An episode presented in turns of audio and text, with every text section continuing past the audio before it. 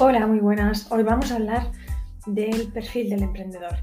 Y es que emprender una actividad empresarial es una decisión importante sobre la que el emprendedor debe reflexionar muy detenidamente antes de poner en marcha el proyecto. Además de contar con una buena idea de negocio y comprobar a través del plan de viabilidad que el proyecto tiene posibilidades de éxito, debe plantearse en qué medida va a poder hacer frente a las exigencias que la función de empresario lleva consigo, teniendo en cuenta que la dirección de una empresa, especialmente en las primeras fases de su vida, va a requerir una completa dedicación y la gestión eficaz de medios humanos, materiales y económicos. En este sentido, la figura mm, del empresario como coordinador y animador de los recursos de la empresa resulta determinante. Su éxito estará basado en su capacidad para dirigir y organizar, abordar nuevos proyectos, reunir los medios económicos necesarios, fijar objetivos y dirigir a su personal para alcanzarlos. Si bien no puede establecerse una lista cerrada con todas las cualidades que debería reunir el empresario, sí puede adelantarse que el ejercicio de su labor va a exigir, en primer lugar, capacidad para asumir riesgos. La puesta en marcha de todo proyecto empresarial conlleva riesgos y el emprendedor los calculará y analizará, de forma que el resultado previsible de su operación resulte lo más claro posible. Pero la situación de riesgo no se agota en la puesta en marcha del proyecto, sino que será una constante en la vida del empresario, por lo que tendrá que ser capaz de convivir con esa situación durante toda su andadura profesional y estar capacitado para tomar decisiones en momentos críticos. En segundo lugar, deberá tener espíritu innovador. Ha de ser creativo, pero al igual que eh, anteriormente, no basta con tener una idea genial al comenzar el proyecto, sino que la innovación de planteamientos debe estar siempre presente en la gestión de la empresa. El empresario debe ser innovador en todas las áreas de la empresa y pensar en la innovación como un elemento esencial para su permanencia en el mercado. Otra característica del emprendedor es el carisma y capacidad para dirigir equipos de trabajo. El personal es el factor determinante para el éxito de toda empresa.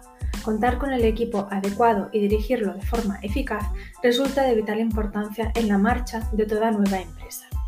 Por ello, el empresario deberá ser capaz de reunir y liderar a sus colaboradores y establecer los sistemas de retribución adecuados para asegurar su continuidad en la empresa. Para que una empresa funcione día a día, el promotor debe tener una visión clara del conjunto de su empresa y conseguir que cada pieza eh, encaje perfectamente con las demás, de forma que se puedan alcanzar los objetivos planteados. Cuando decimos cada pieza, nos eh, referimos a financiación, a la pieza clientes, a la pieza elección de proveedores, a la pieza contratación de personal, a la pieza elección de partícipes, a la pieza campañas de promoción, etc. Estamos hablando pues de la capacidad del emprendedor eh, de tipo organizativa.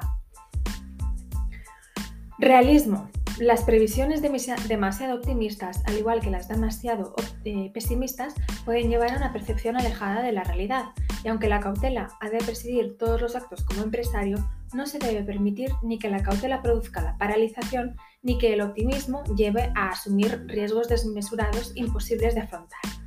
Hay que abordar los problemas de forma separada e independiente y una vez encontrada la solución a uno, pasar al siguiente.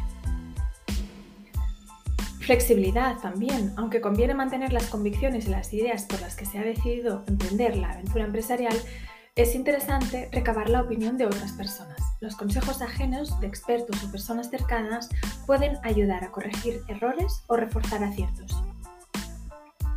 Muy importante también, hay que ser serio en los planteamientos. Se trata de crear un negocio con vocación de permanencia en el tiempo y no como medio de obtener ganancias fáciles e inmediatas, que aprovechando una coyuntura del mercado permitan vivir durante un año o dos, dejando un rastro de acreedores. Estos negocios se queman más fácilmente que el papel utilizado por los prestidigitadores y con los medios de información actuales. Se comprobará que no es tan sencillo desaparecer y que muchas puertas se cierran para futuros proyectos. La experiencia laboral no es imprescindible, pero sí conveniente, sobre todo si se trata del mismo sector en que la nueva empresa va a iniciar su actividad.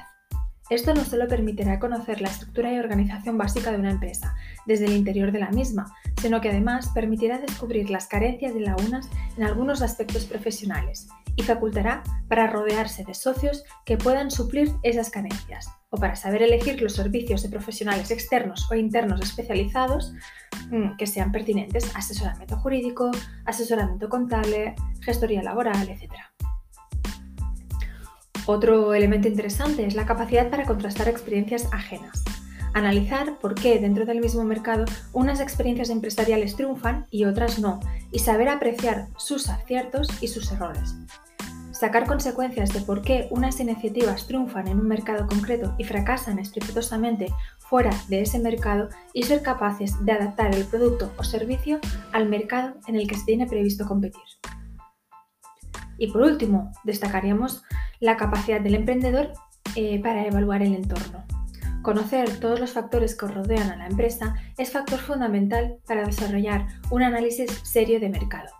En un primer momento puede servir para orientar la empresa a cubrir una necesidad existente y más tarde, dado que el entorno está sometido a una evolución continua, tanto social como técnica, para anticiparse a los cambios de preferencias en la demanda de productos o servicios e introducir mejoras en ellos, de forma que el producto o servicio siempre sea competitivo. Esta lista, que no es exhaustiva, va a permitir que el promotor realice un primer autoanálisis y vea en qué aspectos debe formarse o recurrir a colaboradores para cubrirlos, sentando desde el principio unas buenas bases para el éxito de su empresa.